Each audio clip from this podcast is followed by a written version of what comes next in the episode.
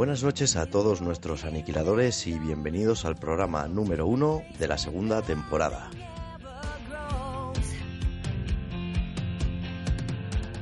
Ya hemos cumplido nuestro primer año haciendo este podcast.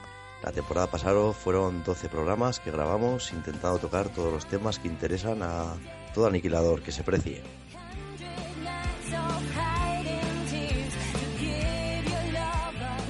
Buenas a todos, así es. La temporada pasada tocamos diversos temas, por nombrar algunos, contamos la historia de nuestro clan, combatimos largo y tendido con Battlefield 3 y sus DLCs, pusimos los motores a punto con Gran Turismo 5, nos convertimos en los mejores ladrones en Grand Theft Auto 5. Hemos debatido, también hemos hecho concursos de trivial, ranking de los mejores juegos de PlayStation 3 y alguna entrevista. Siempre intentando entreteneros y enfocar la realidad de nuestro clan.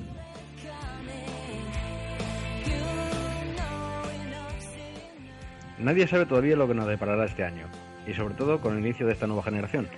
Pero de una cosa podéis estar seguros, que aquí os lo vamos a contar. Pero lo que sí sabemos a ciencia cierta es quiénes son los integrantes de la plantilla del programa de hoy. Así que empecemos con las presentaciones.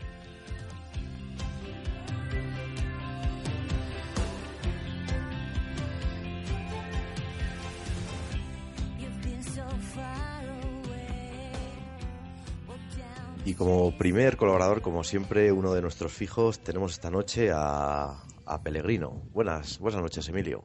Buenas noches. ¿Cómo estamos? ¿Estamos bien? Yo también.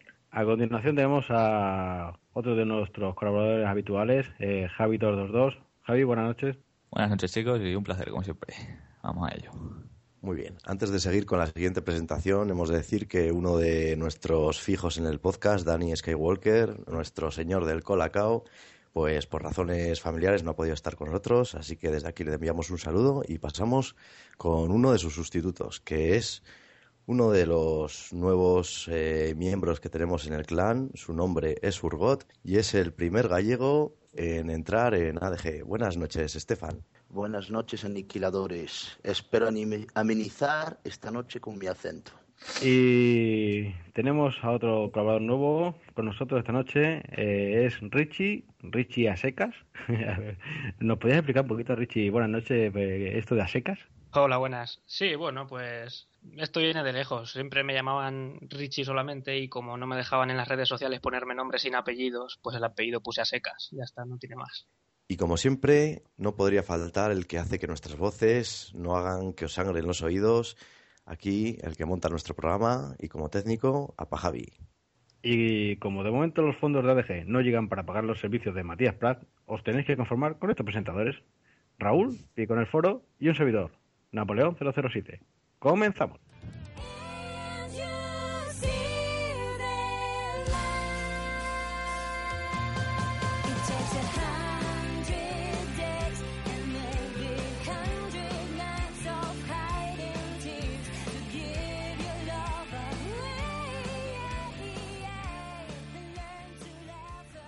En Aniquilación de Ligiris nacimos con Call of Duty 4. Crecimos con Call of Duty World at War y Modern Warfare 2. Maduramos con Battlefield Bad Company 2 y Battlefield 3. Actualmente, en lo que a shooter se refiere, seguimos con la saga de Electronic Arts y DICE, el Battlefield 4. El tema del debate de hoy, Call of Duty versus Battlefield, la polémica está servida. El tema que ha ocupado miles de líneas en nuestro foro, un tema siempre polémico, a la vez que interesante. ¿De qué lado estarán nuestros tertulianos? Así que hoy vamos a poner, os vamos a ponerlo fácil, afilar las uñas, porque hoy va a correr la sangre. Así es, hoy enfrentamos a los dos colosos bélicos de la pasada y de la nueva generación de consolas. Así que, para empezar, lanzo la siguiente pregunta. ¿Qué puntos alabaríais como buenos en COD y Battlefield? Eh, venga, empieza tu Urgo, mismamente, venga. O Pellegrino, el que se quiera lanzar. Es que no te he entendido, o sea que no sé qué es lo que me has preguntado. Yo tampoco. ¿No? bien, bien, bien. Bien, pues está bien. Eso es un problema. Eh, había preguntado que qué puntos alabaríais como buenos, tanto en Call of Duty como en Battlefield, que los diferencien. Los buenos. ¿Quién empieza yo? Tú mismo, Pérez, sí, que seguro que tu opinión es interesante. Vale. Eh, con ninguno. Y Battlefield, puntos interesantes, pues gran número de jugadores, vehículos, gran variedad de armas, cambios climáticos, pues interactuar con el entorno, no sé, muchas cosas. El otro, pues, Es que no sé, es que no tiene algo bueno ese- esa cosa. Sí, sí que la tiene, pero chicos, vamos a mirar con perspectiva, no solo lo que hay en la actualidad, sino desde los inicios hasta ahora. Eh, vale, Battlefield siempre se ha caracterizado por gran número de jugadores, vehículos y tal, y COD pues, pues nada. Pues Porque yo lo digo. yo en Call of Duty veo un tema muy importante que, se- que lo podemos favorecer. Yo pienso que su trato al cliente es mejor que el de Battlefield. Aún de hoy en día, tanto el Elite como el juego sigue casi al mismo precio que a los que lo compraron al principio. Battlefield, al cabo de un mes, lo encuentras al 50% o 60% de descuento. Me parece que es un poco una falta de respeto a los primeros clientes que lo compran. No, a mí en ese aspecto, perdona que te diga Urgot, no es una falta de respeto cuando... Lo que es una falta de respeto es que Call of Duty siga con el mismo motor gráfico durante siete años. Eso es una falta de respeto al consumidor. Exactamente. Y el Yo trato de servicio al cliente cero.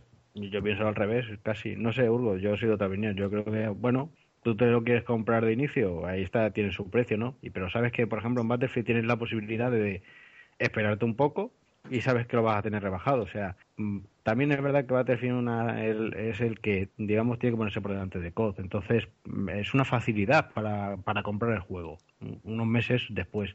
Eh, Call of Duty a mí es al revés. Lo que no me creo es que valga mismo el Call of Duty cuando lo lanzan que al cabo de un año. Lo sigues encontrando en el mismo precio. O sea, a mí no me cuadra. O sea, eso es no dar facilidades a nadie para que lo compre. Eso mí eso no, es yo- un poco robo. Pero eso, A me- chicos, es la segunda mano. Vosotros vais al game y ¿cuántos Call of Duty veis en la sección de segunda mano? Ninguno. Con lo cual eso hace que sea caro todavía. No, También puede ser, claro. Sí, sí, o ley de oferta y demanda, vamos, no es así de fácil. Eh, bueno, chicos, una cosita. eh, está claro que hay muchos tenemos la opinión hecha, pero, pero lo que he dicho al principio, perspectiva. Call of Duty empezó y empezó muy fuerte. Empezó con un juego de lo mejor que ha habido. Hmm. Hombre, a ver, el Call of Duty empezó fuerte y empezó fuerte con razón. Porque fue el primero que entró en consolas, eh, cambiando el tema de la Segunda Guerra Mundial a la Guerra Moderna. Por eso entró tan fuerte. O sea, entró fuerte y, y con razón, no me extraña. Toda la gente estaba ya un poco hasta las pelotas de, de la Guerra Mundial. Y cuando Bueno. cambiaron eso, pues fue el, el boom, lo que había en el momento. Ojo, en PC no era así, porque en PC no hay otros juegos que son o sea, el Counter-Strike, por ejemplo, no es guerra mundial ni eso, es otro tema aparte. Pero en tema de consolas, el que inició eso, por decirlo así, fue Call of Duty. Por eso es por lo que tuvo ese boom inicial con el, con el Call of Duty 4. Mm, Sí, y aparte también yo pienso que también el, su, el- esos gráficos que nos ofreció también, Sí, en su Hicieron- momento eran lo mejor. en su o sea, momento claro. en Call of Duty 4 era muy bueno. Luego es un juego que para mí un punto diferenciador que sí le doy a favor de Call of Duty, o sea que yo para mí sí Call of Duty tiene cosas buenas, por supuesto. Y ahí están las ventas y hay gente, muchísima gente que lo compra. Aunque nosotros seamos más de Battlefield, que nos guste más, eh, no quiere decir que no haya cosas buenas en COD. Es decir, Pero hemos la- sido, la- hemos sido la- de Call of Duty. Hemos sido, hemos sido de Call of Duty, hemos empezado por ahí. Y la inmediatez. Ey, ey. la- espera un momentito. La, no me inmediatez-. Yo de COD nunca he sido. Vale, vale, pero yo sí. Y- Pero una cosa sí tiene muy buena, la inmediatez que tiene Call of Duty no te la da Battlefield. Me explico, o sea, tú te pones a jugar, eh, llegas, metes tu juego, no necesitas a nadie. Tú para jugar a Call of Duty puedes ponerte a jugar tú solo y hacer una partida digna. Podrás perder o no, depende de lo bueno que seas, pero bueno, tú haces tu partida y, ya está, no necesitas a nadie. No, no es un no genera el juego en equipo ni la colaboración que tiene Battlefield, es decir, tú lo llegas, lo pones y te echas un rato y te diviertes, oye. Es así. El Battlefield, jugarlo solo mm, cuesta más. Cuesta bastante más jugarlo solo. Por lo menos de principio, si no eres muy aficionado a la saga. Mm. Eso sí es verdad, o sea, te cuesta un poco más, pero si acabas pudiendo jugar igualmente solo. O sea, Sí. ojo, igualmente prefiero casi jugar, que se juegue con gente en el Battlefield porque la verdad es que te lo pasas mucho mejor. Pero también jugando solo se puede. Obviamente eso no quita que en el Call of Duty sea mucho más fácil el jugar solo. Hombre, yo entre otras cosas, yo me inicié en el Battlefield con el Bad Company 2 y yo comencé solo. Y yo me lo pasaba genial. Y yo me compré el Battlefield 3 porque me pareció el 2 y digo, hostia, va a, sa- va a salir el Battlefield 3 y, y ya viendo la campaña y eso digo, esto tiene que ser la hostia, porque ya el Bad Company 2 para mí era la repanocha. O sea que y jugaba solo. Sí, pero tú cuando lo disfrutas el Battlefield es cuando juegas con gente, es decir, eh, cuando trabajas en equipo para, para, o sea, no es lo mismo irte tú solo por una bandera que sabe que te estás jugando a irte con todo tu equipo. Sí. Que te lleguen o tú estés defendiendo, porque vamos, a nosotros a todos nos ha pasado estar echando una partida solo y estás capturando una bandera y de repente te aparecen 6, 7, 8 tíos que vienen en manada, que, ¿sabes? Vienen en manada y dices, ¿dónde me meto? O sea, es que se, no me han visto. Si no te han visto, tienes suerte. ¿Sabes? O que- O que hablan entre ellos, matas a uno y te llega el otro por detrás porque lo ha avisado. Sí, claro, ahí está. Así que no, no, no puedes hacer nada. O sea, sí, juegas, pero no te lo pasas igual, ¿no? En el Call of Duty, en cambio, tú llegas y, vamos, no te digo que seas una máquina, pero tú te echas tu partidita tranquilamente sin contar con nadie. O sea, te da igual que los otros... ¿Qué puede haber? Como máximo puede haber seis que jueguen juntos y lo vas a ver, que es un rank, seguramente, porque tenga las islas puestas. O sea, que también te puedes ir de esa partida y buscar gente que juegue sola, no sé. Sí, Sí, hombre, aquí tenemos el primer punto diferenciador de, la- de ambas sagas, ¿no? O sea, el Call of Duty, como bien tenía uno de sus lemas, si no recuerdo mal, no sé si desde el Call of Duty 4, por lo menos desde el Modern Warfare 2, o sea, uno de los lemas que tenías era como eh, ejército de un solo hombre. O sea, esta mítica frase que ya creo que si no recuerdo mal salió en algún en alguna película o no sé qué. Sin embargo, Battlefield es todo lo contrario. O sea, ahí vas tú solo y puede ser el, un tío que sea la hostia, pero como tengas un equipo mm, que- contrario que vaya bien jugando objetivo, no te vas a comer una mierda. Y eso es así. No, la diferencia Battlefield es que en Battlefield juegas con un soldado regular de cualquier ejército que haya. ¿eh? Un simple soldado de un ejército regular. Y en Cotter es Rambo. Sí. Tú, Richie, ¿qué, qué opinas de, de todo Mm, esto? Bueno, yo antes era también de Call of Duty, hace años, pero yo pienso que se anquilosó un poco. Eh, a partir de Modern Warfare 2 se anquilosó. Habéis dicho que no cambia el, el motor gráfico de hace siete años y no solo eso, sino también en jugabilidad yo creo que se anquilosó. Bueno, metió zombies y ahora alienígenas, pero no creo que sea una buena novedad. Eh, por, por el contrario, Battlefield, que, es- que empezó a crecer después, sí que estaba rompiendo en novedades a, a Call of Duty y pienso que es mm, diferenciador, por ejemplo, lo de jugar en equipo, que Call of Duty nunca fue así, pensado para el equipo, y Battlefield es, vamos, es la base. Sí, muchas veces, perdonad que os interrumpa, no os habéis preguntado de, de yo, por ejemplo, he jugado a Call of Duty hasta que me compré el Battlefield 3, nunca he jugado al Battlefield Bad, Bad Company 2 y, y aparte. Juegazo aparte-.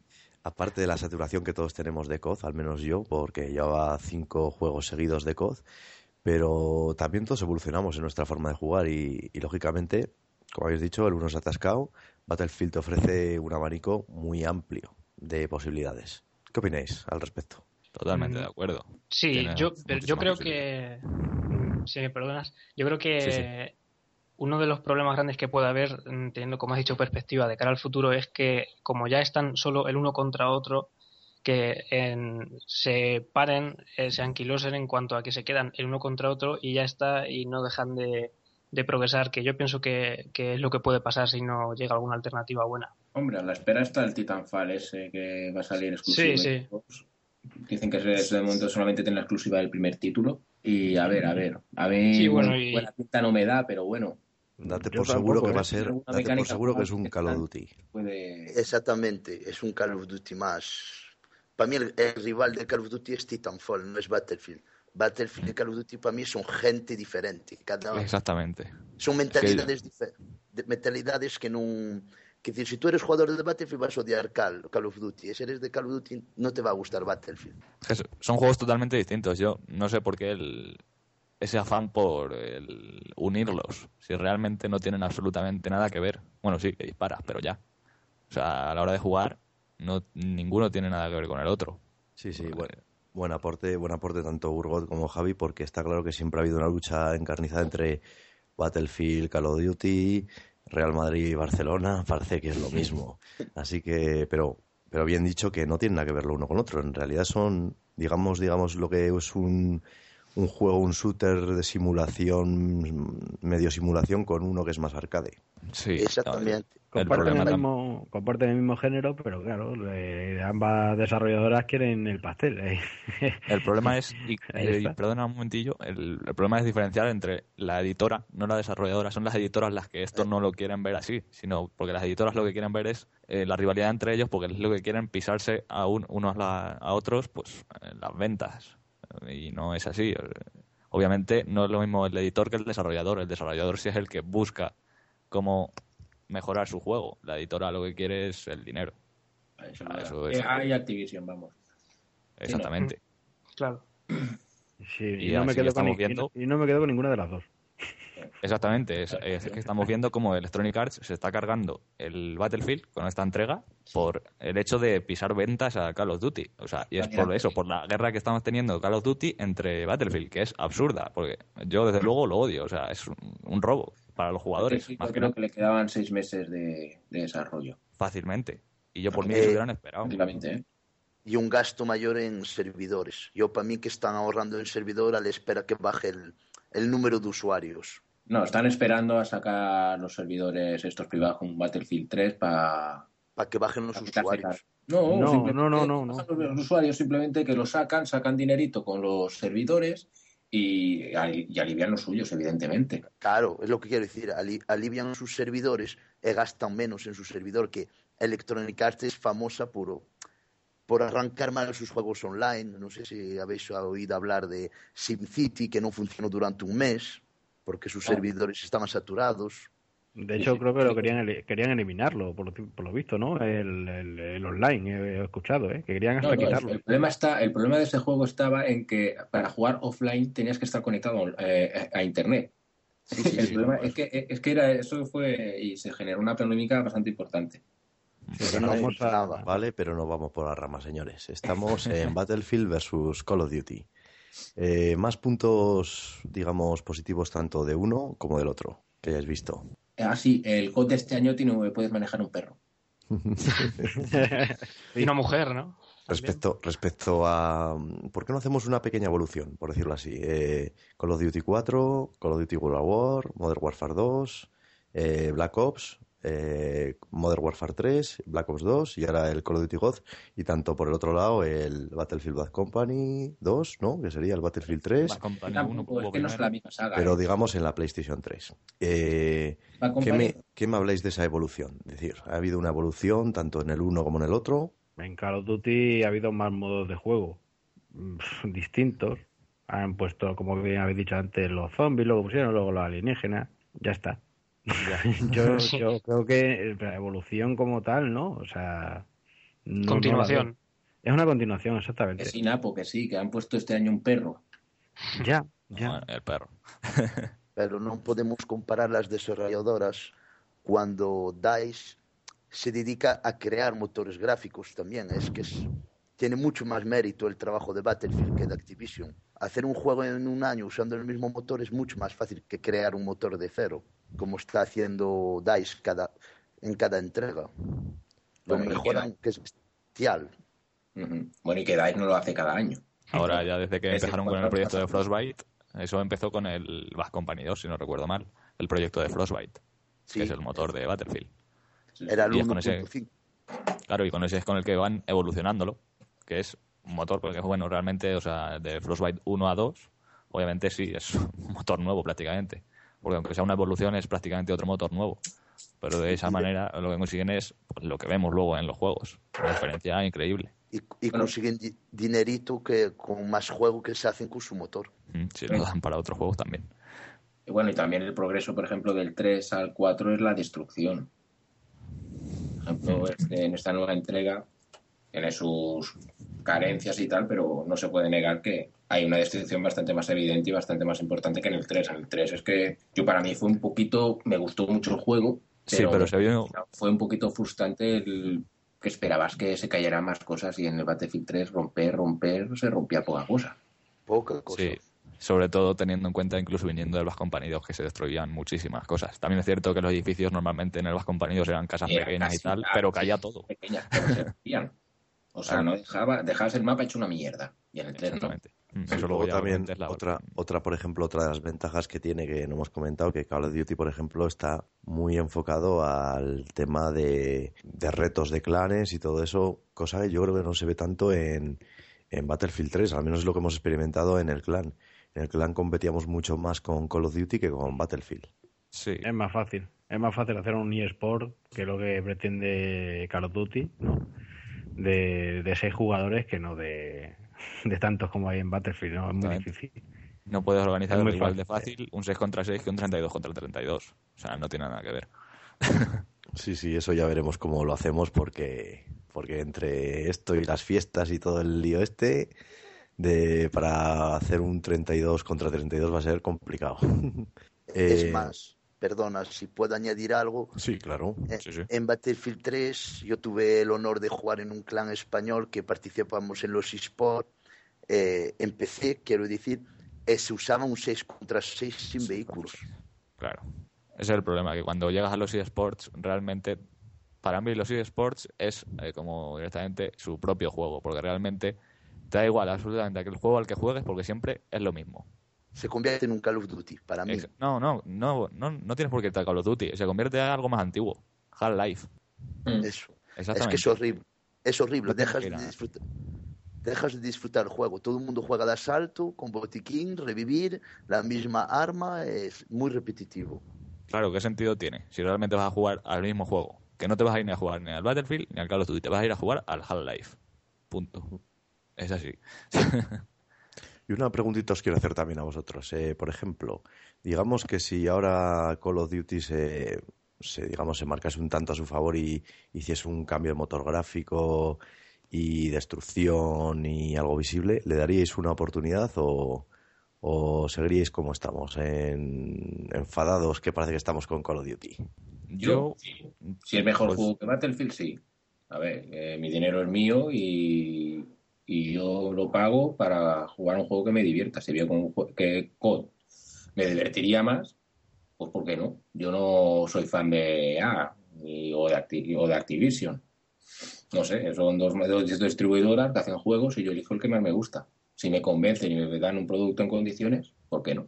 Yo la verdad lo dudaría, porque viendo así jugar, estar ahora jugando al Battlefield, vehículos y todo, o sea, si me hicieran, por ejemplo, un Call of Duty con sí, que le añaden destrucción, motor nuevo, en plan de tal manera que tiene unos gráficos impresionantes, con eso a mí no me convencerían teniendo vehículos, 64 jugadores, pues si me hicieran eso y me dejaran en otros 6 contra 6, ¿para qué? O sea, Bueno, pero- siendo lo mismo prácticamente. Pero aún así yo no sé si es una cosa personal, 24 pero contra 24. Y le ponen vehículos. No sé, o otra cosa que se les ocurra, pero que lo haga interesante y lo haga divertido. Sí, si le meten algo Sí, distinto pero- que no haya estado en otro juego. ¿por qué no? Es que yo el problema que le veo a Call of Duty es que busca ser arcade. Y yo soy más de Gran Turismo que Need for Speed, soy más de Battlefield que Call of Duty porque busco la simulación. Es lo que decía antes, son juegos muy diferentes, a fin de cuentas. Por mucho que lo renuevan, seguirá siendo lo que es. Bueno, a mí se No. me ocurre que antes que cambiar Call of Duty son capaces de crear una IP nueva Sí. y, y seguir con COD como está. O sea, y bueno, motográfico antes o después está claro que les, les- o sea, tienen que sacar. Eh, No creo yo que vaya a ser la enésima revisión al octavo año, no, no creo, ¿no? Pero, pero ahí siguen, ¿no? Yo creo que son más- es más fácil que creen una IP nueva a que cambien Call of Duty. Fácilmente. ¿Y sabes por qué? Por el nombre. El nombre es lo que les vende ahora mismo a, a Call of Duty. Y ya me estoy metiendo ahí. Pero No, es la verdad. es que sí, es que así, ahora mismo Call of Duty vende por nombre, porque realmente Sí, sí. Porque cada año Eh, te es la misma mierda, pero. y tú, Richie, cuéntanos algo, que no, no estás diciendo muchas cosas. Mm, Yo lo que acaba de decir Javi pienso que es verdad. Eh, el asunto del nombre y hay mucho fanatismo en torno a Call of Duty. No sé si, si estáis de acuerdo, pero yo por lo que veo veo muchísimo fanatismo y que si sacan cinco juegos en cinco meses se los van a comprar los cinco. sí, no me cabe duda. Lo hemos Mm, hablado, lo hemos hablado muchas veces, fanatismo, fanatismo, pero que no penséis vosotros que el Battlefield 4 ha habido muchos desertores de Call of Duty. De hecho, se nota en la forma de jugar. Hay mucha gente que, que va a hacer sus rachitas de bajas en vez de a poner bombas, cosa muy típica del Call of Duty. Sí, eso es lo que más me preocupa a mí, porque realmente lo que está es esa guerra entre editoras, lo que se está cargando el Battlefield por su modo de jugar, que es básicamente lo que se están cargando. O sea, están atrayendo gente que no cambia su manera de jugar de un otro de un juego a Battlefield. Y ojo, te lo digo yo también, y vosotros que habéis venido de la gran mayoría, estamos aquí desde el Call of Duty. Pele no, nosotros sí. Evidentemente, evidentemente. Pel es, un pura sangre. Exactamente. Pero, Que- ojo, yo vine de Call of Duty y cuando llegué al, al Bad Company 2 me metí la hostia, obviamente. Hombre, pero ojo, cambié mi modo de juego totalmente. No Pero ahí tienes, ahí tienes otro punto diferenciador, precisamente de lo que es Battlefield con, con Call of Duty. Call of Duty, o si eres jugador de Battlefield y te vas a jugar a Call of Duty, bueno, pues te podrá gustar más, menos, pero mm, no te vas a encontrar igual, no, no, no lo vas a No disfrutar. te va a llenar igual. Sí. porque Mm. En cambio, vacío, en cambio, si vienes de COD y te vas a Battlefield, tienes tus modos de juego que han sacado para esa gente de COD que se va a jugar a Battlefield. Exacto. Y, es- y los tienes Sí, ahí. Dominación, por ejemplo. Sí. Tienes ahí dominación, tienes ahí erradicación incluso, Claro. tienes ahí desactivación de la, la desactivación de la bomba, es decir, son modos de juego que, que ya los vimos en el 3 y en este 4 los han mantenido y son para coger gente del COD, para que pruebe Battlefield y se encuentre a gusto, por lo menos, porque yo entiendo que a un jugador de COD que se le meta en un mapa de conquista, bueno, pues se le tiene que hacer eso muy largo, ¿sabes? Muy cuesta arriba. El la primera vez que juegue, pues dirá, joder, que yo en el Call of Duty con lo buena que era, lo bien que mataba, yo aquí no, no sé, no sé dónde me vienen, ¿sabes? Se le puede hacer muy cuesta arriba, en cambio, si se mete a jugar otra cosa. que no encuentran a nadie. Claro. Claro, no yo- yo- evidentemente. Yo he jugado de Call of Duty que dice que es que en Battlefield oh, tienes que recorrerte medio mapa para hacer una muerte, no sé qué, que eso lo dicen mucho en los foros, ¿no? Sí. No, no, yo creo que no he jugado nunca a Battlefield. Exactamente. Porque no vamos, tienen ni idea. No, sé- no será porque no tengas puntos de reaparición donde está la acción. No, vamos, eh, y si no, en cualquier momento te coges un vehículo y estás, que estás en la acción en, en nada, en, En en- cero en coma. 15 segundos. eh, Claro, estás ahí. No, yo no lo entiendo, no sé. Desde ese punto de vista nunca, nunca sé por qué lo han defendido. Yo creo que uno de los uno de los problemas que tiene esto del fanatismo es que la gente de Call of Duty es rima de Call of Duty y es que no quiere probar Battlefield porque yo estuve eh, bueno este estas navidades con un familiar que he cerrado de Call of Duty le dije bueno ven a mi casa y juega Battlefield entonces él cogió Battlefield y a la semana siguiente se lo compró o sea que es que creo que muchos cambiarían si, si se dieran cuenta de que lo que dicen la mayoría de, las cosas que dicen del, Battlefield es mentira Yo lo plantearía más que nada como una evolución, porque, porque por ejemplo, todos evolucionamos tanto, tanto a, la vez que, a la vez que jugamos en edad y todo. Y, y no está mal dicho, porque lo hemos hablado muchas veces, que el Call of Duty es más de, digamos, más enfocado al público más juvenil. Y el Battlefield, digamos que es un juego más maduro por la cantidad de posibilidades que te ofrece, incluso porque es más duro. Es más duro.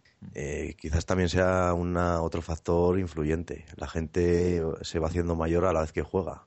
Un niño que se haya comprado la PlayStation 1 ahora es un, un tiarrón que tiene una PlayStation 4. Sí, es que la verdad es que sí, que los juegos, y me saco un poquitín de tema, pero solo un poquito, es verdad que los juegos cada vez lo hacen más fáciles. es verdad que no, no, no te dan ya, digamos, esa cosa que tenían antes los juegos de, yo qué sé, no te voy a decir un Dark Souls, ¿no? Porque Dark Souls, ¿por qué, por qué ha triunfado Dark Souls? Por ser un juego difícil en una época en la que los juegos son muy fáciles. Algo un como- juego lleno de bugs. Sí, sí, pero claro, este te ofrece un desafío que es, si muero, me quedo sin nada. Tengo que empezar otra vez. Desde el- vuelvo a empezar. Entonces, eh, es difícil. Eh, juegos como, bueno, esto es una especie de noticia que voy a dar, pero mira, si dais cuenta, DayZ ha vendido más de, está en fase alfa y la alfa, que vale 30 euros, lo acabo de ver por Steam, eh, ha vendido más de un millón de copias. millón Eh, y es, es un alfa, o sea, fíjate hasta qué punto la gente está un poco ansiosa de ese tipo de juegos que había antes, que te ofrecían un desafío. Jugando Z, mueres, cascas y te quedas sin nada. Sí, somos de, la, somos de la generación de echar una moneda de 25 pesetas y aguantar toda la tarde a poder ser en la máquina. Y ojo, Efectivamente. lo que está diciendo Nampo es muy cierto. El tema de que ahora los juegos son muy fáciles sí Sí. es totalmente cierto. Y lo vemos, no tenemos que irnos ni a otro sitio. Simplemente a la saga Battlefield lo puedes ver. La diferencia de Battlefield Bad Company 2 a Battlefield 3 es brutal. Sí, sí. La facilidad de matar no tiene nada que ver. Y para mí, yo prefiero la del Bad Company 2. Sí. Y el 4, ¿lo habéis visto? Mucho más fácil todavía. el francotirador tiene hasta telemetro para saber a cuántos metros están los enemigos. Es impresionante. Para mí, han un adepto para pillar gente de Call of Duty, están fastidiando a los que llevamos más años. Sí. Pero, pero eso no es solo Battlefield, eso están siendo todos los juegos, eso es tendencia. O sea, es que todos los juegos son más fáciles. Esto de cuando, bueno, yo cuando era mucho más pequeño, esto de cabrearte con el juego porque no había forma de pasártelo, ahora se ha convertido en cabrearte porque da 80 fallos. Pero ya en lo de que sea difícil, es que no hay ninguno. Bueno, y el que hay, como habéis dicho, pues resalta sobre los demás, como el, el Dark Souls. Sí. Mm. Yo estuve jugando- he estado jugando la, la campaña, todavía no me la he terminado, del Battlefield 4 el otro día. Lo puse en difícil y cuando acabé la primera misión me volví a opciones a ver si había ultra difícil o mega difícil o, o Sí, la imposible. verdad es que el modo un jugador es muy absurdo. Pero bueno, aquí estamos hablando de una campaña de un shooter que realmente no son gran cosa en ningún sitio. Yo como No debería draft- tener campaña, ¿no? No se atreven a dar el salto a dejarlo sin campaña, pero. Pues hay deberían punto, hacerlo. punto a favor, digamos, a favor de Call of Duty, porque las campañas de Call of Duty eran increíbles, al menos Sí, las primeras. Eran, Eran. increíbles. Eran, eran, Eran. Y a mí no se me olvidará en la vida la campaña del Call of Duty 4, la misión del francotirador fue brutal. La de Pripyat. Sí, Eso fue Sí, también en el. Esas misiones eran buenísimas. Era- Eso ya no está tampoco. Sí, sí, no, eso tampoco Y- lo hacen ya. Lo hacen, pero Y la del ya lo repiten, con lo cual ya no es lo mismo. Pero lo siguen haciendo. Porque en todos los Call of Duty, por ejemplo, hay una misión de francotirador casi similar a la de Pripyat del Call of Duty 4. Eh, vamos haciendo otra preguntilla y yo creo que podemos ir dando el finiquito a esto. Llevamos ya casi 30 minutos de... más de 30 minutos de debate. Vale, quería hacer un comentario sobre las evoluciones de las ventas. Aunque parezca que Call of Duty sigue vendiendo lo mismo, yo creo que en PC podemos ver que Call of Duty está muy abandonado por la comunidad pecera, que siempre nos suelen llevar un pequeño adelanto a los que jugamos en consola, y creo que puede ser un mal futuro para Call of Duty si sigue por el mismo camino, porque en PC ya no aparece ni siquiera en los 10 más jugados. Yo creo Está que muerto. Está muerto totalmente. Pero eso PC, yo creo sí. que yo creo que eso es lógico mm, respecto a lo que hemos hablado antes. Hemos hablado que, mm, que está más dirigido al público juvenil. El público juvenil juega en consola, generalmente. Es Sí, lo que yo creo. Sí, bueno, pero bueno, así a todo, yo creo que, yo creo, es que no tengo los datos en mano para decir que hasta en consola creo que vendió menos que nunca. Sí, han vendido. No, Sí, bueno, eso es cierto. han, han Eso es vendido en consola, pero... Sí, no, pero que realmente. se está notando o sea, bajada, A partir sí. de no sé, no sé cuál de las entregas, porque yo también una noticia sobre esto, no sé si era a partir del Black Ops 2 o de cuál, ya no habían conseguido su- superar ventas. Porque Call of Duty, cada entrega que sacaba siempre era superaba las ventas del año anterior, del juego anterior. Pero llegó un momento, creo que fue con el, si no me equivoco, con el Black Ops 2, que a partir de ahí ya no superó ventas. Sí, correcto. No, y si era yo- para abajo. Yo no sé si habéis jugado al GOS, yo me lo alquilé porque no me atreví a comprármelo, lógicamente. Y, y he de decir que es una absoluta decepción. Gráficamente, yo creo que es peor que el, el, el Black Ops 2 de, de PlayStation 3, sinceramente. Y los muñecos se mueven como torpes, es una cosa rara, es un juego raro. Y por no añadir el pelo, el perro, que diga pele. Le Aquí falta- también hay cosas que falta se el mueven farol en raras la en nariz, Battlefield. Le falta el farol en la nariz. En Battlefield 4 también hay cosas que se mueven raras, ¿eh? También te lo digo, ¿eh? También se nota la falta de Sí. desarrollo, ¿eh? Que hemos hablado antes de Claro, ello, ¿eh? claro. Yo creo que la nueva generación vendrá... No, pero yo sinceramente, sinceramente, chicos, yo cuando encendí la PlayStation 4 y vi el Battlefield 4, se me cayeron los calzoncillos al suelo. Sí, a mí también. Las cosas como son, yo me quedé flipado y dije, qué bonito es esto. Y, y se notaba, por mucho que diga alguno por ahí, Epele, que hay diferencia Sí, gráfica perfecto. y salto. Pero Sí, yo también lo noté, pero creo que falta mucho. Sí, una hombre. A ver, eh, a ver, tener en ¿te das cuenta- cuenta? Eh, ¿Te das sí, que no hay en los vehículos? Eh, los que ya estaban, bueno, no todos, pero casi todos los que ya estaban, es decir, los tanques, la- los LAV, tal, eh, se les ve bien, como como muy cuidado, ¿sabes? En cambio, eh, los que son los... Y luego los vehículos de Markdown están mucho mejor hechos. O sea, se ve que, como son nuevos, han tenido mucho cuidado con ellos. En cambio, los vehículos aéreos... mm, no sé si es que la prisa con ciertas cosas, pero no, no es lo mismo, ¿eh? Digo también, como dice Napo, también hay un vehículo con el que sí que se ha notado un poco la esa carencia, es con las motos de agua, que son muy raras. Es decir, conduces y a la mínima que giras un poco, Sí. estás 180 grados hacia atrás. Eso eh, sí que es verdad que es un gran fallo. O sea, no, las físicas de las motos de agua dan un poco pena. Yo, fíjate, si será raro la cosa de que estamos hablando de Battlefield 4 y no estoy diciendo nada de aviones, con eso te lo digo todo. Sí, es cierto. Lo, lo que opino de ellos, con eso te lo digo todo. Bueno, eh, Son muy vamos, bonitos, ¿no? Es, es una mierda pinchar en un palo, vamos, o sea, lo que han hecho con los aviones no tiene nombre, pero no solamente de manejo, ¿eh? tanto de manejo como estéticamente. O sea, yo te cogía un caza en el Battlefield 3 y digo, hostia, es un caza, joder, y tú lo veías pasar y digo, un caza. Ahora entre los colorines que le pone la gente, yo el primero, eh, cuidado, eh, que yo mis vehículos todos están pintados de naranja y negro, cuidado, ¿sabes? Pero entre los colorines y luego, no sé, los veo raros, amorfos, no sé, no, no se manejan, no, lo veo muy raro. Bueno, gente, ya por finalizar nuestro debate, cada uno de nuestros tertulianos va a decir con que de cada de cada Call of Duty o cada Battlefield con cuál se queda y definitivamente con qué saga de las dos se queda. Empezando por ti, Pele. Sí. Sí. Pues quedo con. He de decir de todos los Battlefield, eh, ¿con cuál me quedaría? Sí. Hoy en día con el Battlefield 3. ¿Y Call of Duty? Eso ni muerto. Aclarado. ¿Y tú, Javi, qué? ¿Qué opinas? Yo me quedaría con el Battlefield Bad Company 2. ¿Y de Call of Duty? Modern Warfare 2. Modern Warfare 2. Muy bien. Eh, ahora tú, Robot. Eh, yo me quedaría con Battlefield 3, sobre todo por la evolución que ha llevado a, PC a los PCs. ¿Y Call of Duty has jugado alguno? ¿Con cuál te quedas? Eh, no juega ninguno y espero seguir así. Muy bien. ¿Y Richie, qué nos dices? Eh, bueno, Call of Duty me quedaría con el Modern Warfare 2 también por la campaña. Y, y Battlefield solo he jugado al Battlefield 4. Ajá. Y bueno, ¿y tú, Napo, qué nos cuentas? Mm, Yo, por nostalgia, mapas perfectos y juego muy currado y trabajado, mm, de Battlefield me quedo con Bass Company 2, sin duda. Aparte de haber por cono- y aparte de también porque conocía a Javi ahí, ¿verdad? Aquí hay amor, aquí hay amor. Y luego de Call of Duty me quedo con la campaña del Modern Warfare 2 y de- con- me quedo con el primero, con el Call of Duty 1. Vamos, con el 4, vamos, para que nos entendamos. Pues yo por último voy a grabar también, por, como ha dicho Napo, por nostalgia, por lo bien que me lo pasé y, Lo por que fue, cambiabas. y porque fue mi iniciación, Calla Pele, eh, Call of Duty 4, me encantó. Para mí es el juego que me ha enganchado el que más. Y bueno, y por decir de la saga Battlefield, tengo el corazón partido porque el Battlefield 3 eh, me lo he pasado muy bien, pero es que el Battlefield 4 me encanta lo bonito que es. La verdad, con todos los fallos, todos los errores, pero yo lo veo y disfruto enorme solo dándome un paseo por el escenario. Con lo cual me quedo con Battlefield 4.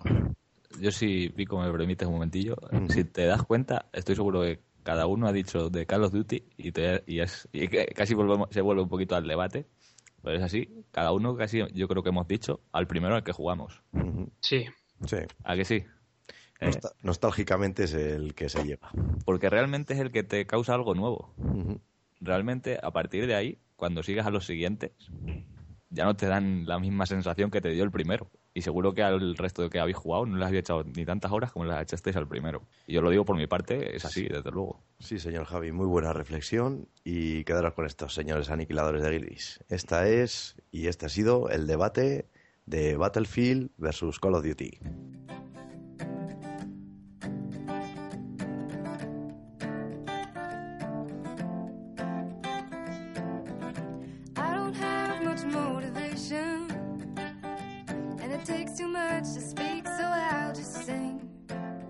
Comenzamos con Destripando Battlefield 4. Con esta sección ya conocida en nuestro podcast vamos a desgranar todo el contenido de este juego. Ya avanzamos en el programa anterior nuestra primera toma de contacto con Battlefield 4. Tras estar todo este tiempo jugando, probándolo, fijándonos en todos los detalles, ya podemos analizar de forma exhaustiva todo lo que nos trae este juego.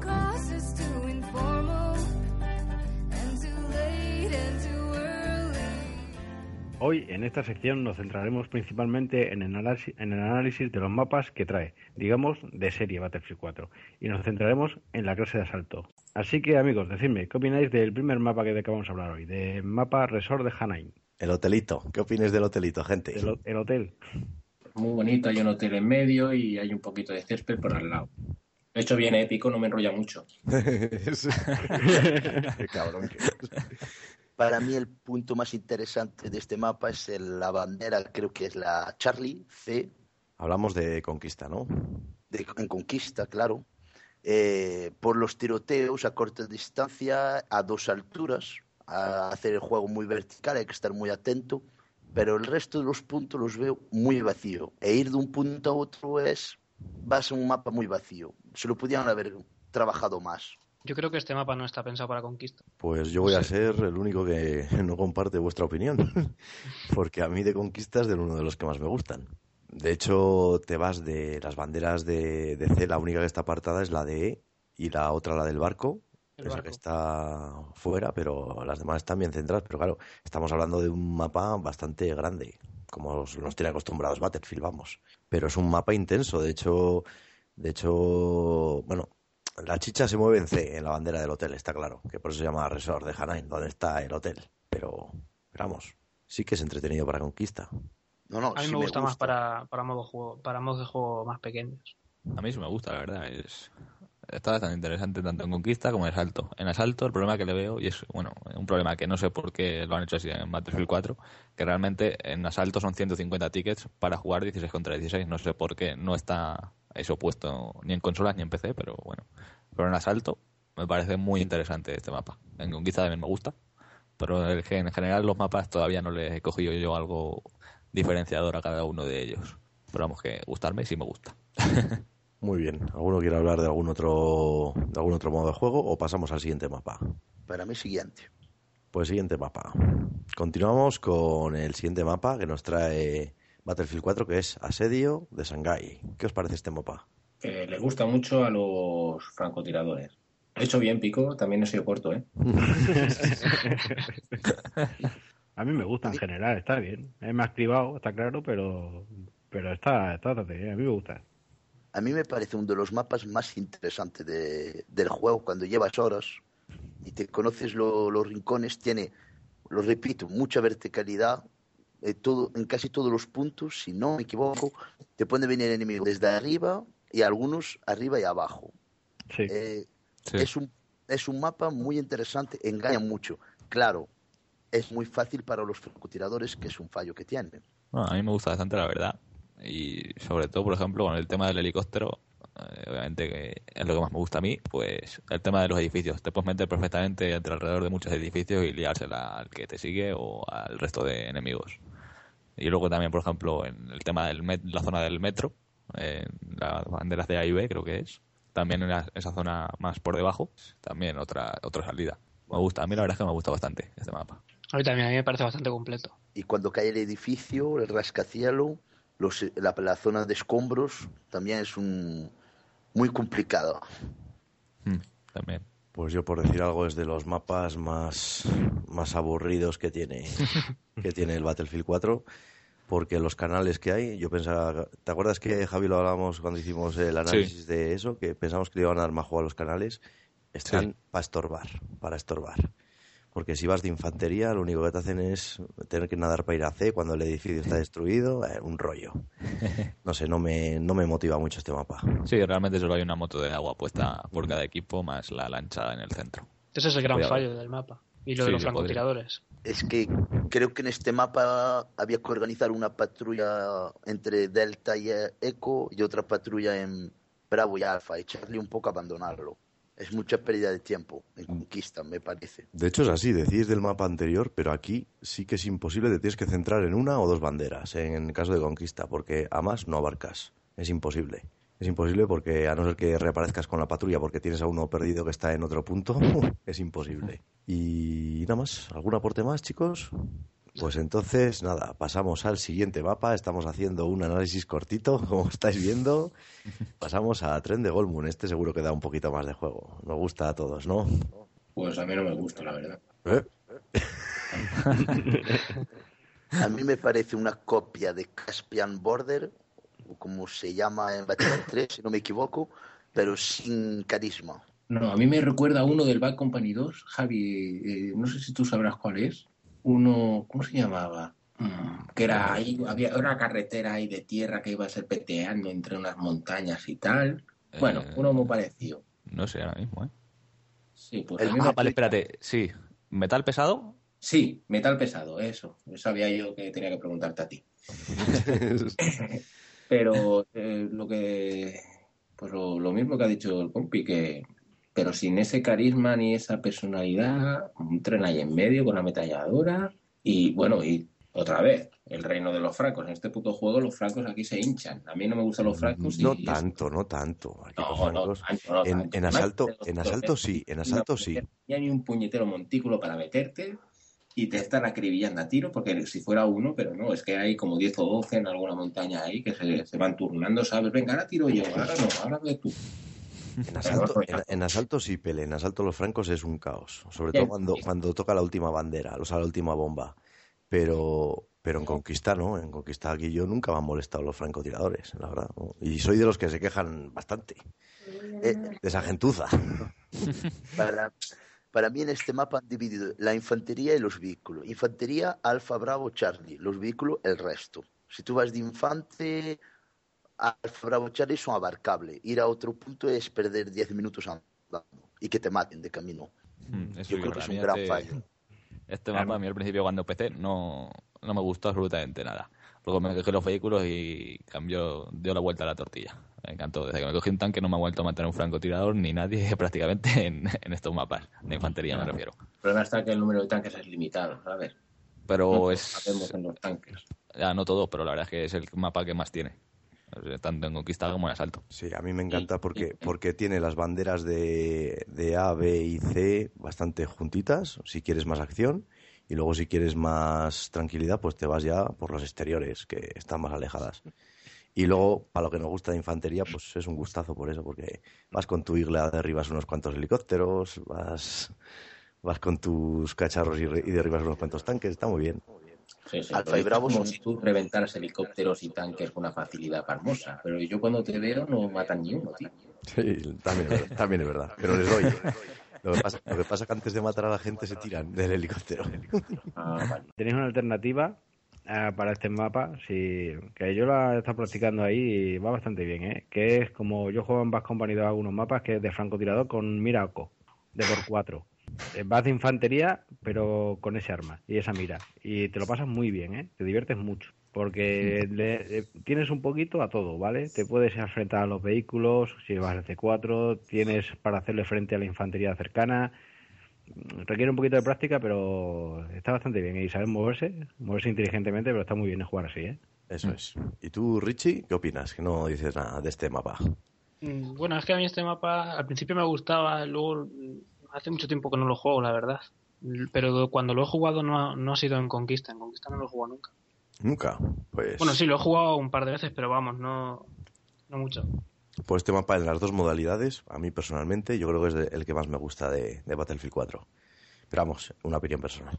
Y bueno, dicho esto, pasamos al último mapa que vamos a analizar hoy, eh, porque se nos está alargando mucho el programa, y es Operación Locker, amado para unos y odiado para otros. ¿Qué opináis de este mapa? Operación Metro 2.0. la operación metro del Battlefield 4, sí. Pero más ratonero incluso todavía que Operación Metro. Sí, es bastante más asqueroso, la verdad.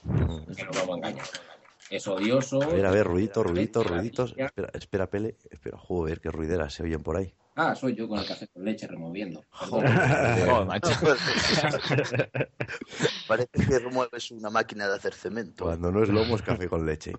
No, es que me ha traído la mujer un cafelillo con leche y bueno, me acostumbro pues, a tocar ello hay que removerlo. Que no. Bueno, vamos, que es Operación Metro 2.0 y que es un mapa, la verdad, que bastante indeseable, lleno de recovecos, lleno de picos, digo, de picos de camperos. Y, y la verdad es que también yo, no sé, a lo mejor es que como no puedo jugar mucho, yo, yo es que me pierdo, yo no sé ni dónde están las cosas y eso, yo, yo es que me pierdo. Vamos, no hay carteles ni nada para decirte, ves por allí que está lleno. No, no, no. O sea, está. No me gusta, ya está. Para que no vamos a enrollar. También hay mucha gente que se seca en la parte interior cuando está a veces la parte de fuera libre. Hay otras veces que sí que es cierto que la están cubriendo también la parte de fuera, pero muchas, en muchas ocasiones la zona exterior está libre y los puedes perfectamente rodear. Ya, pero el problema está en que no hay carteles para decirte, la ves por fuera, no hay. Entonces, el problema está que yo si renazco dentro ya no puedo salir fuera porque no encuentro la salida.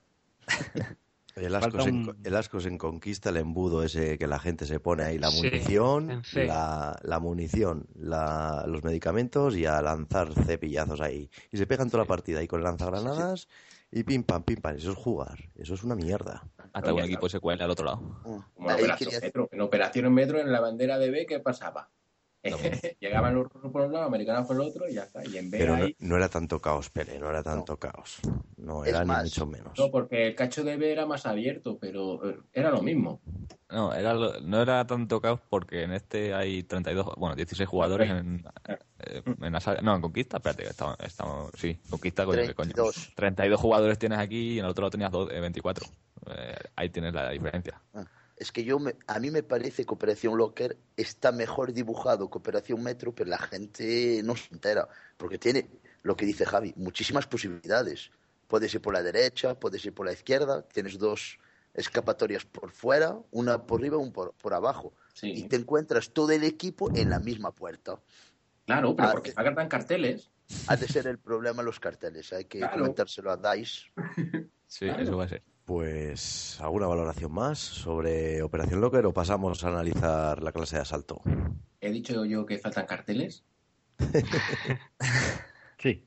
Vale. Pero yo, yo tengo que decir que eh, este, este mapa era de mis favoritos al principio porque al principio estuve una semana jugando solo a dominación y bueno, modos de juego pequeñitos para aprender a jugar. Bueno, aprender, aprender no he aprendido, pero ya me entendéis. Y, y la verdad es que era de mis preferidos, pero cuando entré en Conquista y vi el Grigay que se forma ahí, la verdad es que es- eso es una barbaridad. Muy bien, pues dicho esto, pasamos con la última sección del Destripando Battlefield de hoy, que es la clase de asalto. Decidme, chicos, ¿usáis la clase de asalto habitualmente o os gusta o, o qué opináis? Yo soy que la uso, eh, bueno, ingeniero, bueno, casi siempre asalto. Al principio comencé como ingeniero, pero ahora como asalto y tal, y, y bueno, sí, que ya está, de asalto. ¿Y qué arma usas? Eh, la CVR. Eh, Ah, bueno, te pones una carabina. Carabina. asalto. Vale. O sea que no eres un asalto puro y duro, eres un ingeniero asaltante. Bueno, todos tenemos derecho a jugar. Bueno, y... ¿Alguna cosilla más, Pele? Mm, no, Accesorios, M320, usas... sí, llevo por las palas y el M320. Por total, los botequines, los botiquines para la vida que dan no vale la pena. Te sale más a la cuenta que, que el compañero, eh, dame el botiquín. Deja que se muera y ya después lo revives. Ya está. Pues Bien. norma- ¿Con normalmente el la gente... pequeño o el grande? Yo es que como llevo poco, yo el, el grande no lo tengo, me parece. O sea que Claro. Normalmente la gente hace una configuración al revés que tu Pele. Se pone eh, el botequín y se quita las palas, porque las palas ahora lo dan 25 puntos y no las tienes pulsadas. Con lo Claro. que la gente pasa, la gente Pero yo pasa soy a muy usarlas. solidario, Pico. Yo ver ahí un tío ahí tirado, destrozado, me da lástima. Yo, lo- yo lo tengo. Muy bien. Eh, ¿Armas favoritas de la clase de asalto? ¿Vosotros podéis hablar? ¿Alguno? Yo de momento la que he probado es la aguja 3, que es con la que me fui del Battlefield 3 y es con la que sigo, que es la que más me gusta, ya que iré cambiando. Sí, un cañón de arma. ¿Alguno más? ¿Tú, Urgot, Richie?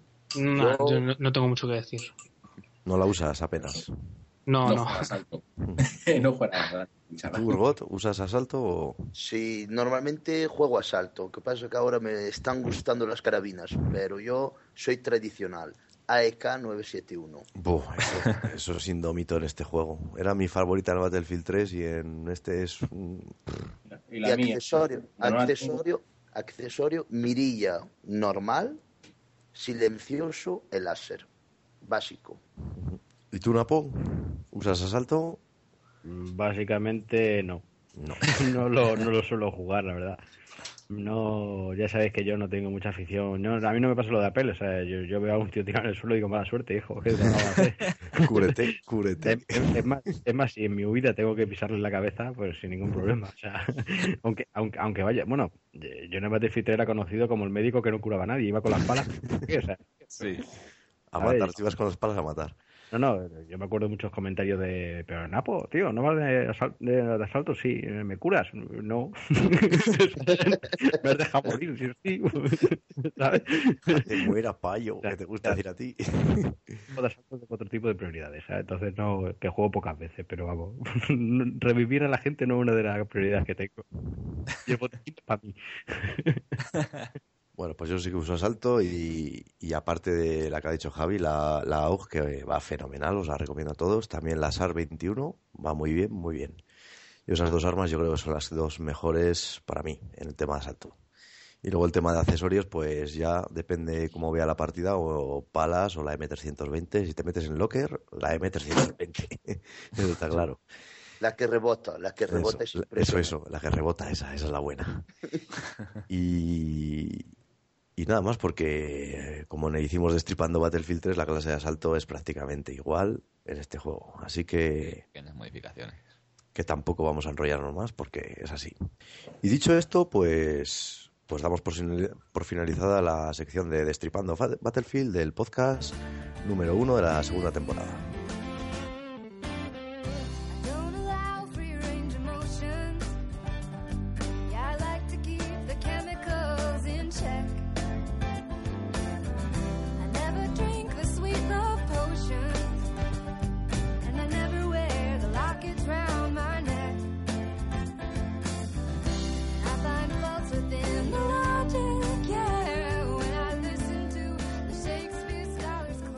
Tras más de un mes desde que grabamos el podcast anterior y con las vacaciones navideñas de por medio, se nos han acumulado las noticias. Así que estad atentos porque esto y más es lo que ha pasado todos estos días en nuestro foro y en nuestro clan.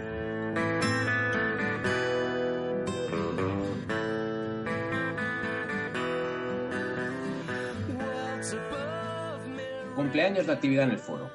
Han cumplido dos años los miembros Cartón de Vino, Barsac y Nacho. Han cumplido cinco años en el foro desde que se inició esta nueva banda dura con el foro nuevo, y con el foro también han cumplido años los que empezaron. Faliki, Napoleón, Marujo, F. Javik y Pico.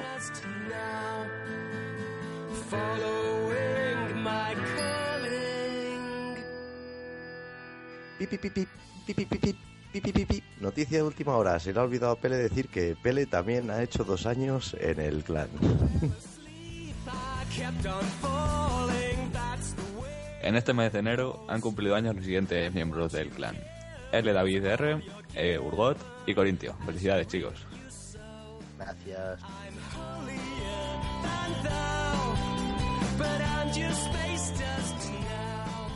Nuevos nombramientos en el foro. Marujo pasa a ser administrador de nuevo. Que Dios nos coja confesados. Pico es nombrado moderador del clan. Ahora también campeará en el foro. Joder. Pobre de nosotros. Terry es nombrado encargado de Battlelog y ministro de propaganda. Con su currículum vamos bien. Pellegrino y Daniski cambian de lila a amarillo como colab- colaboradores oficial del podcast. A día de hoy siguen sin cobrar la nómina. Efectivamente, ya lo confirmo yo.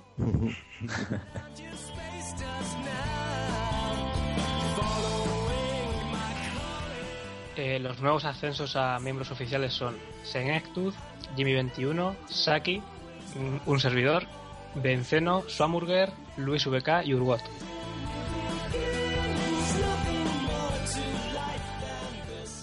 Estos son los juegos que entran con el PSN Plus durante el mes de febrero.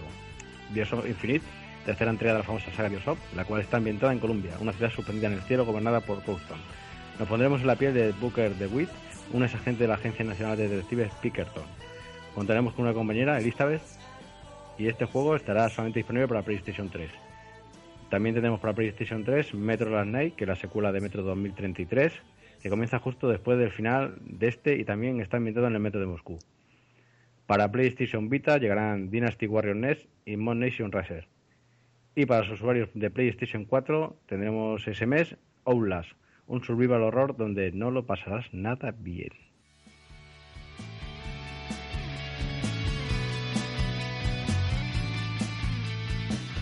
Inscripciones abiertas al nuevo torneo TCT Patrulla La Rebelión ADG. Para apuntarse y bases, pasaros por el foro. A su vez, a los amantes de tocar las pelotitas, digo, jugar con la pelota, también tenéis el club del FIFA 14. Así que queremos títulos en la vitrina de ADG, señores. Animaros.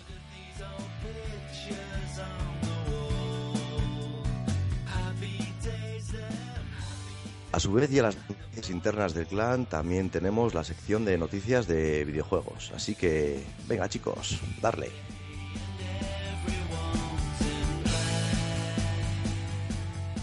PlayStation Now entrará en fase de beta cerradas a finales de este mes y su lanzamiento tendrá lugar en verano, aunque solamente en Estados Unidos. A finales de año llegará Japón y Corea, mientras que Europa deberá esperar a 2015 para poder disfrutar de este servicio.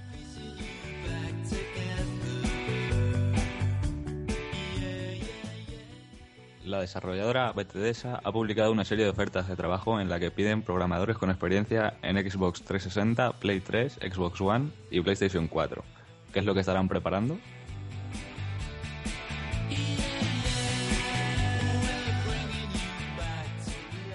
Drive Club no saldrá en Japón el 22 de febrero, día del lanzamiento de la PlayStation 4 en el país del sol naciente, tal como ha comentado el director de diseño de Evolution Studios. Los últimos rumores apuntan a que saldrá en junio. Habrá que ser pacientes.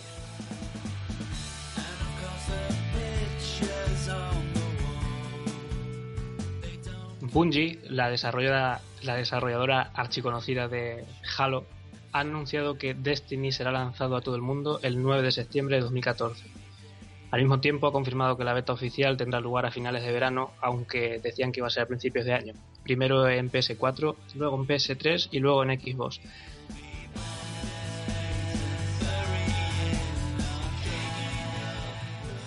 Y para finalizar, la noticia curiosa del día.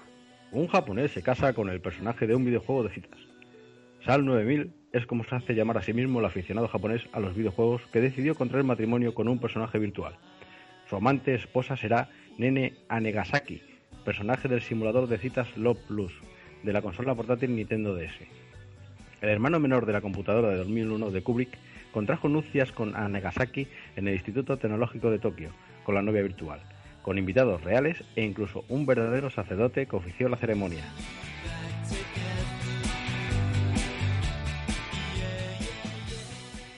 La celebración fue transmitida por el canal de video streaming japonés Nico Nouga Nouga y por el momento no ha trascendido ningún dato más sobre el feliz matrimonio, como puede ser la luna de miel, su primer piso o sus planes de futuro. En declaraciones hechas a la redacción de este podcast, el japonés ha declarado: Estoy impaciente por enchufarle mi pendrive.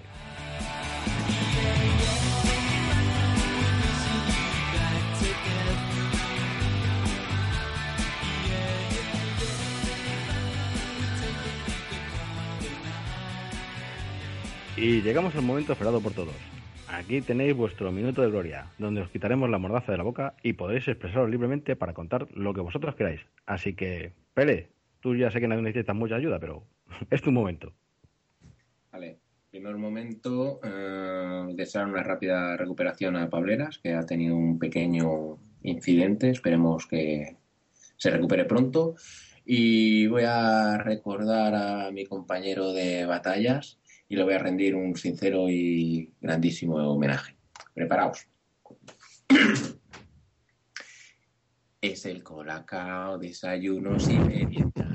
Es el colacao, desayuno y merienda ideal. Colacao, colacao. Qué bueno, qué bueno. Es que había que acordarse de Dani. Y como él no podía decir lo del colacao, pues lo digo yo. Muy bien. Muy bien. Guiño hecho a Dani, pasamos con el siguiente. Vamos, Javi. Bueno, pues yo estoy con Pele, coincido. eh, obviamente espero una rápida, a ser posible, recuperación del compañero Cableras, que se mejore lo más rápido que pueda. Y nada, comentar pues que ya tengo medio carne de conducir. Me falta la otra mitad, el práctico, obviamente. Ya que hace poquito el teórico. Pero bueno, ya tiempo al tiempo. Cuando acabe el curso ya me lo sacaré tranquilamente aquí en mi pueblo. Muy bien, dicho esto, seguimos con el siguiente. Dale, Urgot. Bueno, pues yo quería dar fuerza al apoyo de mis compañeros a, seguir apoyando a Pableras, a ver si lo vemos pronto en el campo de batalla. Eh, comentar a todos los usuarios del foro que intentemos darle más caña a este foro, que hay hilos muy interesantes, eh, que tenemos que dar un pequeño empujón al foro. Muy bien, Urgot. Y dicho esto, pasamos con Richie. Bueno, yo quiero sumarme a mis compañeros y darle ánimos a Pableras, que seguro que pronto lo tenemos de nuevo. Y también eh, agradeceros la, entrada que me habéis hecho en el foro, porque empecé hace cuatro días, como quien dice, y me, habéis acogido muy bien, sobre todo a, a por cada vez que, que juego la pelota en el FIFA decir bien jugado, con ese acento suyo y con esa voz tan baja, y a Rafa por pelearse con su hermano, a Rafa hijo y, y por hacernos divertirnos tanto en el FIFA. Muchas gracias. Muy bien. ¿Y tú, Napo, quieres aportar algo o, o no tienes minuto de gloria preparado? Yo, como siempre, últimamente no me preparo nada, pero sí, eh, por supuesto, desear una pronta recuperación a Pableras, eh, que, que sabe que desde aquí la apoyamos todos. Y luego deciros que, bueno, ya sabéis que le estamos dando un poquito de. Bueno, nos gusta ampliar horizontes y le estamos dando un poquito, yo por mi parte me estoy atreviendo a hacer unos vídeos en YouTube para todos vosotros. Siempre lo digo que nosotros no tenemos ánimo de núcleo ninguno, o sea, no cobramos, no ganamos nada con los vídeos, lo hacemos porque sí, porque nos gusta y para entretener a la gente. Eh, nada, os animo que os pongáis a ellos, que cualquiera que tenga un vídeo, que quiera subirlo, pues, que se ponga en contacto bien conmigo, o en el foro, o bien con Marujo, y estaremos encantados de subirlo. Muy bien, Apo. Y por último, pues yo me sumo también a todo lo que han dicho mis compañeros, Pableras. Espero que te recuperes pronto desde, desde aquí y, y de todos los lados te damos nuestro, pues nuestro calorcito, ya sabes, que te queremos mucho y que te recuperes. Y dicho esto, también quiero hacer también un, pequeño llamamiento comunicado a la gente, decir, pues, pues que ahora estamos todos muy centrados con la PlayStation 4, pero tenemos muchos usuarios en el foro que, que todavía siguen con la PlayStation 3 desde aquí daros nuestro apoyo. Ya sabéis que desde, desde tanto desde el clan como del staff, pues estamos para que vosotros también estéis jugando, sois del clan y, y que tenéis vuestras secciones para que juguéis juntos y, y no os desaniméis, porque noto que hay gente que eh, sigue con la Play 3 que, que está un poco inactiva o, o se ha desvinculado un poquito. Pues chicos, animaros y hacer cositas entre vosotros. Pues esto ha sido todo, señores. Como hemos dicho a la entrada, un año más, todos juntos, con la llegada de la PlayStation 4, están entrando mucha gente nueva a nuestra familia. Muchos llegarán a ser aniquiladores, otros tantos se quedarán por el camino, pero siempre ha sido así. Nosotros continuaremos con nuestra labor de seguir con este programa para entreteneros y hacer saber a todos nuestros oyentes que ADG sigue dando caña. Recordaros a todos que esperamos impacientes vuestros comentarios sobre este podcast, ya sea para proponernos temas, intercambiar impresiones o para lo que sea.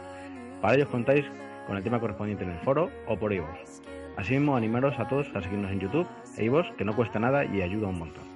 Asimismo, dar las gracias a todos por oírnos y participar. Eh, uno a uno, buenas noches, Pele, por estar aquí, como siempre. Buenas noches. Buenas noches a ti, Javi, también. Un placer, como siempre. Buenas noches. También buenas noches a ti, Estefan, Urgot. Buenas noches por ayudarnos y por tu buena entrada en este clan. Buenas noches y gracias a vosotros por, por el recibimiento que he recibido. Y como no, Richie, al igual que Urgot, otro que ha entrado nuevo y fuerte en este clan. Muchas gracias por participar y buenas noches. Muchas gracias a vosotros. Y como siempre, buenas noches a ti, Sergio. Buenas noches, Raúl. Adiós. Adiós.